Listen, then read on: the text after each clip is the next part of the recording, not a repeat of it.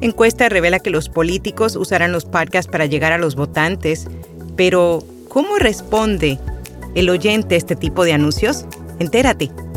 ¿Y por qué los podcasters están vendiendo suscripciones a través de proveedores externos? Además, creadores latinoamericanos muestran su creatividad a través de los videopodcasts. Yo soy Araceli Rivera. Bienvenido a Notipod Hoy. Notipod Hoy un resumen diario de las tendencias del podcasting. Hindenburg, el programa de edición de audio multipista diseñado para podcasters y profesionales de palabra hablada, ahora te ofrece la capacidad de editar audio por medio de transcripciones o texto. Prueba Hindenburg Pro durante 90 días y recibe un 30% de descuento en una suscripción anual. Detalles en las notas. Según una investigación realizada por Veritonic, casi tres de cada cuatro consumidores de podcast aseguran que escuchan anuncios de candidatos políticos de manera rutinaria. La encuesta también revela que una mayoría del 55% dice que escucha comerciales políticos la mitad del tiempo, mientras el 16% escucha todo el tiempo. Solo el 8% dijo que nunca los escucha, mientras que el 21% informa que rara vez termina un anuncio político cuando aparece durante un podcast. Además, mientras que el 78% de los encuestados dijeron que eran más probable que escucharan anuncios políticos que se alinearan con sus puntos de vista.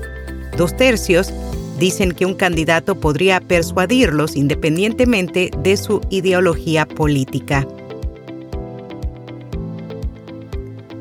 DigiDay compartió un artículo en el que explora cuáles son y han sido los motivos por los que algunos creadores están usando otras plataformas de suscripción más allá de Apple Podcasts y Spotify. Entre las razones, ejecutivos de podcast señalaron el acceso a los datos de los oyentes, no estar sujeto a una plataforma en particular y acuerdos de reparto de ingresos más favorables, sobre todo porque Apple y Spotify no comparten datos como las direcciones de correo electrónico de los suscriptores a los podcasters. Además, Apple obtiene el 30% de los ingresos por suscripción y Spotify se lleva el 5%, mientras que plataformas como Supporting Cast y Supercast sí comparten datos de los oyentes y cobran tarifas mucho más bajas.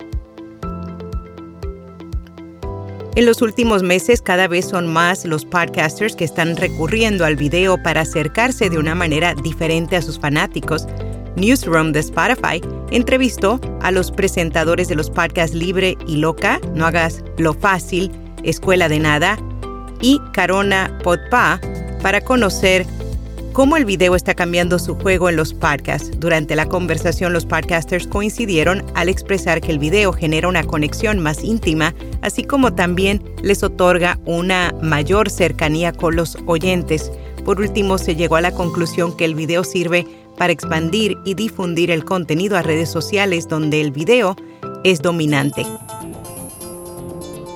ABC planea aumentar la inversión en podcasts en los próximos años. La compañía está introduciendo un nuevo enfoque digital que incluye alejarse de la transmisión tradicional y pasar a podcasts y programas de radio a pedido. La Australian Broadcasting Company dice que si bien continuarán produciendo programas de radiodifusión, planean cambiar sus recursos para enfocarse en la creación y producción de programas digitales.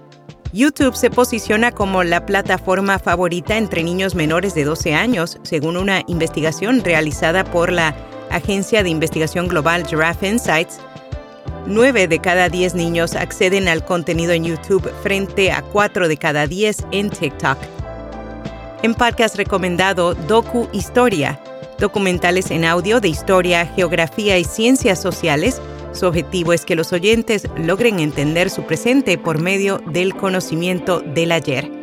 Y hasta aquí, no tipo de hoy. Suscríbete a nuestra newsletter diaria para que recibas esta información en tu bandeja de entrada y no dejes compartirla con un amigo. Será hasta mañana.